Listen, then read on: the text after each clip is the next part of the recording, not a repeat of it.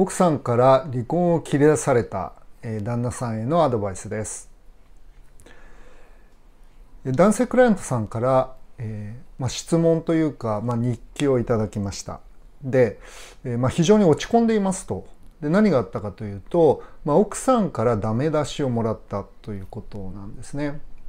まあ別れたいと言われて、ま努力するからということでま、頑張って改善しようとして、まあ、私のカウンセリングを受けてくださってるんですけれど、まあ、奥さんから、まあ、あなた何も変わってないじゃないという、まあ、ダメ出しをされたということなんですね。で、えー、まあ落ち込んでますということで、まあ、どうしたらいいかわからない八方塞がりですというふうにあのくださったんですが、えーまあ、それのその男性クライアントさんに、えー、アドバイスを差し上げていきたいと思います。いつものように3点お話したいと思います。1点目は、ダメ出しで落ち込む必要はない。2点目、期待がなければダメ出しもない。3点目、期待に全力で応える。聖書の言葉はですね、信玄、旧約聖書信玄の27章の6節ですね。愛する者が傷つけるのは誠実による。憎む者は多くの口づけでもてなす。はい。ということで、1点目は、えダメ出しで落ち込む必要ないということなんですけれど、えー、まあ、どういうことかっていうと、奥さんの方から話したいと言ってくれたわけですよね。で、今までずっと全無視みたいな、挨拶して無視みたいな感じだったわけですけれど、まあ、話したいということはあのコミュニケーションを取る意思があるということなんですよね。ですのであのでそこでダメ出しをしたということはあのこれチャンスなんだっていうことなんです。奥さんがあのなんて言うんでしょうね自分の気持ちを開示してくれてるわけですよね。ですので、えまあ、ちょっとあのビジネスのあのこの、えっと、クライアントさんはまあ営業マンですのであのビジネスのこと考えてもらいたいと思うんですけどあのお客さんでクレーム言ってくるお客さんっていうのは、まあ、クレーマーは別としてあの取引をこれからも続けるつもりがあるからクレーム言ってくるわけですよね。いやここちょっと直してほしいとかこここういうふうに変えてもらわないとあのちょっと別の取引先考えないといけなくなるよとかって言ってくれるお客さんっていうのはあの今後もうちと取引したいと思ってるお客さんなんですよね。だからそれと同じであのクレームが来る、まあ、ダメ出しをするっていうのはチャンスなんだっていうことなんですね。でえーまあ、そういう意味でこの聖書の言葉ですけれど、まあ、愛する者が傷つけるのは誠実によるというふうに書いてあるわけですね。でもうあの取引切るつもりだったら憎む者は多くの口づけでもてなすってあの分かりますよね？えっ、ー、となんて言うんでしょう？まあ営業マンやってるとものものすごい丁寧なお客さんがいてでそれはあの別に買ってくれるから丁寧なんじゃなくて買うつもりがないから丁寧なんですよね。なんとかまあ丁寧にもてなして、まあ、帰ってもらおうと思ってるということなんですよね。ですけれど、まあ、愛する者が傷つけるのは誠実による。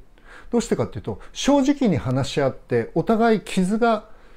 あの痛みを感じるかもしれないけど、まあ、関係を良くしたいと思ってるということなんですね。ですのでえ2点目に移りますけど、まあ、期待がなければダメ出しもないということなんです。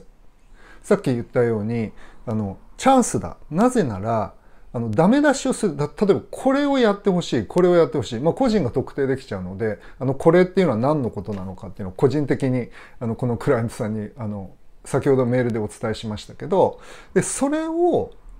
やってないじゃないってあなた。これやってくれてないじゃないっていうことを、まあ、2つほど、まあ、3つほどねあの奥さんが言ってくれたんですよね。だからその3つを変えてほしいっていうことなんですよ。そこが良くなればいいのにと思ってるっていうことなんですよね。だから期待があるんです。希望があるんです。あの変わってくれここが変わってくれたら私は嬉しいのよっていう期待があるっていうことなんですね。だから愛する者が与える傷愛する者が傷つける。それは誠実による。関係を立て直したいと思ってるということなんです。奥さんも。だから落ち込んでる場合じゃないんですよね。それをちゃんとしっかり受け止めていく。チャンスとして捉えて受け止めていく必要があるわけです。3点目。期待に全力で応える。ということで。でこれあのチャンスなんでチャンスを逃しちゃいけないっていうことです。まあ、野球で言ったらあのストライクゾーンにボールが入ってきてるんで絶対に振らないといけないんですよね。でもしかしたらファールになるかもしれないしあのゴロになるかもしれないんですけどストライクゾーンに来たら絶対に振らないといけないんですよね。で振るっていうのは言われたことを全部やるっていうことです。でさっきお伝えした通り3つのことを奥さんが言ってくれました。まあ、これなんだか分かってますよね。でそれを全部3つともやるっていうことです。しかも今日中に。言われたその日にやるっていうことです。全部できないかもしれない。だけどやり始めることが大事なんですよね。でそうしないとあ言っても無駄だなと。でこれ言うっていうことはこの誠実で愛するっていうことがあのあるので勇気を出して言ってるんです。奥さんとしては今まで何回も何回も言ったのに裏切られてきた。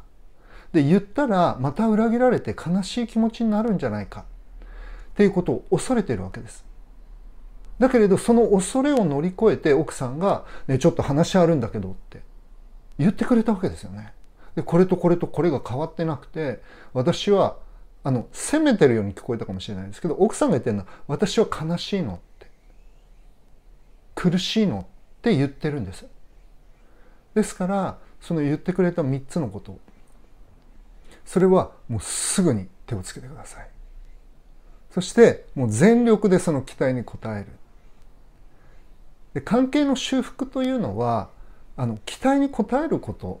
まあ、信頼関係の修復っていうのは約束を守ること。期待に応えることでしかできないんですよね。まあ、今まで期待を裏切り続けてきたので